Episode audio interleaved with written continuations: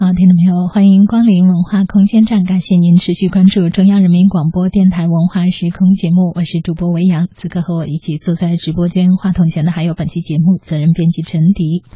那著名作曲家鲍元凯先生创作的《炎黄风情》作品呢？继一九九一年首演以来，通过国内外的乐团在世界各地的频繁演出，成为近年来在海内外演出率最高的中国管弦乐作品。那前不久呢，国交找到鲍元凯和汤姆海两位大师，那想要做一。一版最地道的《炎黄风情》啊，也可谓是一拍即合，所以对全曲的多个地方都进行了更为民族化的调整。嗯。是，那前不久呢，鲍元凯老师的《炎黄风情》的作品呢，已经在北京音乐厅进行了上演，反响非常的强烈。民歌是我们作曲家的创作素材，更是中国音乐文化和中国人情感中的酵母。作曲家鲍元凯更注重民歌情味的表达。那么在啊。对花中呢，比如说鲍元凯老师他加入的主板，更点燃了音乐的民族魂。通过通透脆亮的独特音色和劲道十足的弹性发音，绝非平常西洋打击乐器可比拟的原汁原味儿。可以说呢，前不久鲍元凯老师的音乐会呢，呃，是毫无意外的获得了全场的喝彩。中国交响乐团的团长关霞先生这样说：“他说，乐队与汤姆海指挥大师完美的配合，让。”我们随着《炎黄风情》这二十四首民乐曲，享受到了啊中国最绝美的地域文化。比如说这里面的根据啊一些民歌，比如说无锡景啊、杨柳青那几段江南水乡啊这样的，经过鲍元凯老师他进行管弦乐的配器，那简直是美得出人预料。那么再有呢，就是一些民歌，比如说像《走西口》《兰花花》，那么经过鲍元凯老师的啊他创作的。这个管弦乐曲呢，使得原有的民歌的戏剧张力更增强了。这不仅是一时美的享受，更是啊，对我在创作上，这是关霞老呃关霞老师说的。他说，更是对我在创作上有很多的启发。而且就作品新版本身而言呢，是中国交响乐民族化进程上又一大进步。好，那接下来呢，我们就来听听前不久我对鲍元凯老师的采访。那么在这段采访之前呢，呃。我们来听一听鲍元凯老师啊，他在啊音乐会上首演的啊上演的无锡景和杨柳青的片段。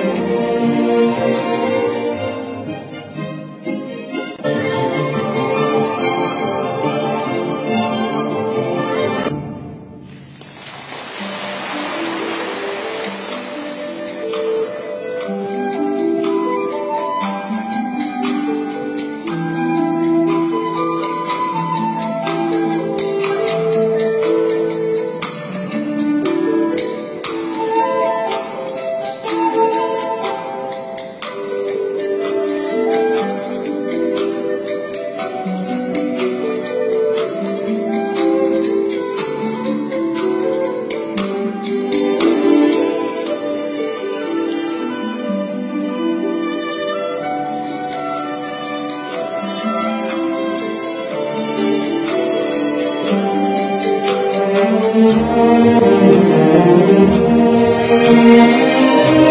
you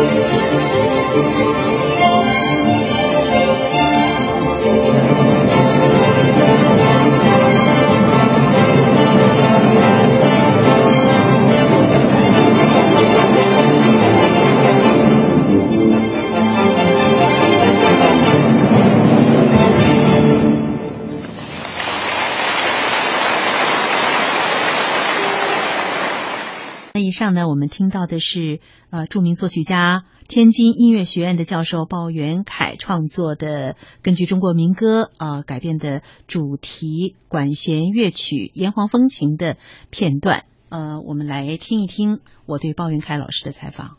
呃，经过二十五年的，实际上，呃，他们这个行话叫市场培育啊，我也不不懂这个，但我知道，经过二十五年，大家都在演。经过二十五年，教材里边小孩子都在学。经过二十五年，乐队的越演越高兴，听众越听越喜欢，他就形成这么一个。他们在前二十天演出前二十天通知我，已经卖出一千二百张票了。说这个，我说肯定这次你们要是全卖光。结果前三天就告诉了，一张没有了。但是这个事儿也是因为这次我知道北京的，我知道有一两个我跟我有联系的人是全家全来。不，这全家什么概念？是他们带孩子夫妇俩上班的，那个四位老人全去，因为这是从这看出什么呢？看出这这个东西影响力不在一代人。这个呢，音乐学家武国栋，就原来南京艺术学院的那个院长武国栋先生说了一句话，说布兰凯的《洋行风情》影响了中国几代人的音乐意识。这句话比那些理理论家把我说的这样的那样的，我觉得都重要。就是他影响了几代人的音乐意识，我这个话是最高评价了。呃，因为他的影响力呢，应该说他只能是越来越大。就现在就究竟今后还能造成什么，我现在我也没法说，因为这也不是我个人想做做的。就我们常常有一句话，就是作曲家就是生孩子，呃，生完孩子后养这个孩子呢，就是演奏家啊，各个乐团经纪人。各国的什么文化官员、文化记者啊，当过就管那是在北京演出呢，一定是三个，就文化官员、文化记者、文化参赞，这几个一来就呼噜就全出去了。但是首先东西得好，所以炎黄风情应该说是于日阳先生对我炎黄评价，对炎黄风情的评价呢也非常高。他是从历史角度，他说中国现在又出现了一次叫文化复兴，文化复兴音乐方面代表就是炎黄风情。所以把这个放在这次节目单的第二个，第一个是个美籍华人写的，虽然西方音乐的经典，我们享受了几十年了，投我以木瓜，报之以琼琚，我们的回报是拿得出手的。不信你听听《炎黄风情》，对这个话写的特别有意思，所以我把它放在第一位了。虽然它不那么理论化，它是用形象的，但我觉得挺有意思。那《炎黄风情》走到今天呢，我也特别感谢，就是无论是当时就是国家教委的。当时是王安国教授就主持这个工作，进入到这个叫，因为他是全国的中叫全国九年义务教育制音乐科目的课本标准标准研究组的组长，呃，北师大这个王安国教授，他主持把《炎黄风情》加入到中小学课本，也特别感谢呢，像无论台湾的陈春雄先生，还有咱们这边的这个从陈佐煌。啊，就是到盛小英、谭丽华，还有老一代的李德伦、呃韩忠杰，这些人，大家《炎黄风情》最早是由这些人演出的，所以这样还有当然首演的王军石，天津的交响团的指挥。无论大家当初是在什么样的条件下演出的，但现在都为这个《炎黄风情》的传播呢，都是尽了很多力量。所以我自己觉得。呃，炎黄风情有今天，实际上是一个，首先是归功于民歌本身的魅力，它是流传了千百年，在这千百年流传中，啊，它用，那么我们为为什么要学匈牙利的巴托克呢？巴托克有一句话，就成为我后来的一个格言。他的话说，一首农民歌曲，它的艺术价值绝不亚于巴赫的一首副歌曲，或者是莫扎特的一首奏鸣曲，因为这真正是在老我就是打磨出来的。你唱我唱，大家唱，唱完以后觉得这儿不好那儿改就改。所以巴托克认为，一首农民歌曲，它的艺术价值不亚于一首巴赫的副歌曲或者是莫扎特的奏鸣曲。所以我就觉得，既然这样的话，要对民歌至少有一个，首先是一个叫敬畏，敬畏它。所以我一个一个音符都不能改，它是个明珠。所以这个炎黄风的成功，首先在这儿。第二呢，我经过了严格的西方作曲这个教育，非常严格。因为这严格，我从小在管乐队里学西洋乐器，然后当然也学钢琴。后来呢，又是跟中国的顶级的名师苏夏、江敬先、杨汝怀，陈培勋啊、段明泰，跟他们学的西方的这个作曲。另外，我也感谢梁祝开了一条新路。没有这个路，当然我也不会去往这个方向。当然也，实际上他为我们梁祝，应该他们算是我们同代人，但他们比我们做的早。他们因为他们也都八十岁了，应该现在这个按这个年龄来说的话呢，他们是我们同代人的先行者。他们先做了。另外还有一个人呢，大家现在很少提他，但是我要提，就是施万春，中国音乐学院教授，他比我高几班，但是他他他在这面有很多探索。比如他的节日序曲，还有他自己现在都不记得了，但是我都给他记得。他第一钢琴协奏曲用的哒哩哒哒哩哒滴哒哆哩哒哒哩哒哒哩哒，这唢呐的东西，他谱子没了。我说我我给你唱一遍吧。他他说我就演一遍，你怎么？我说我就记性好，没别的。就是他那节日序曲也是唢呐，他学了六年作曲，有一年是学唢呐，在这学了一年唢呐，他就后来跟唢呐标上了。哎呀，这正好，但是他可惜他的作品。演出几率不多，就就说我的榜样的话，呃，施万春也也是一个，呃，所以另外中央音乐学院的像我的老师啊，呃，陈培勋，还有一个不是我的主课老师，但是对我影响很大，叫杜明新，啊，所以这些在那个环境当中吧，我觉得是，呃，大家那时候叫民族化，现在呢，我觉得这个民族化这词儿呢，确实是不全面，现在实际上。民族化是一个洋为中用的过程，现在呢是我们需要中为洋用了，所以双向交流。那双向交流，我们现在已经有实力了。那么现在呢，这个实力是你前面的洋为中用，呃，洋为中用一百年，现在回过头来走一个相向的一个路了，就是我们中为洋用。在这时候呢，需要我们对中西文化都要有相当的储备和准备。阳光风景，我觉得在这时候叫应运而生。Thank you.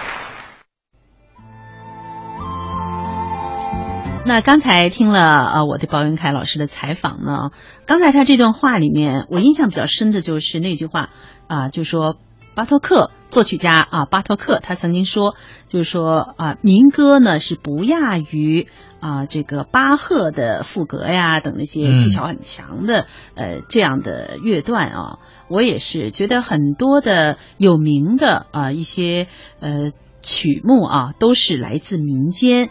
包括柴科夫斯基，他的创作也是有很多民歌的素材在里面。包括我们中国的著名的小提琴协奏曲《梁山伯与祝英台》，也是很多民间的元素在里面。民歌是根本，它来自民间，又回馈于民民间啊。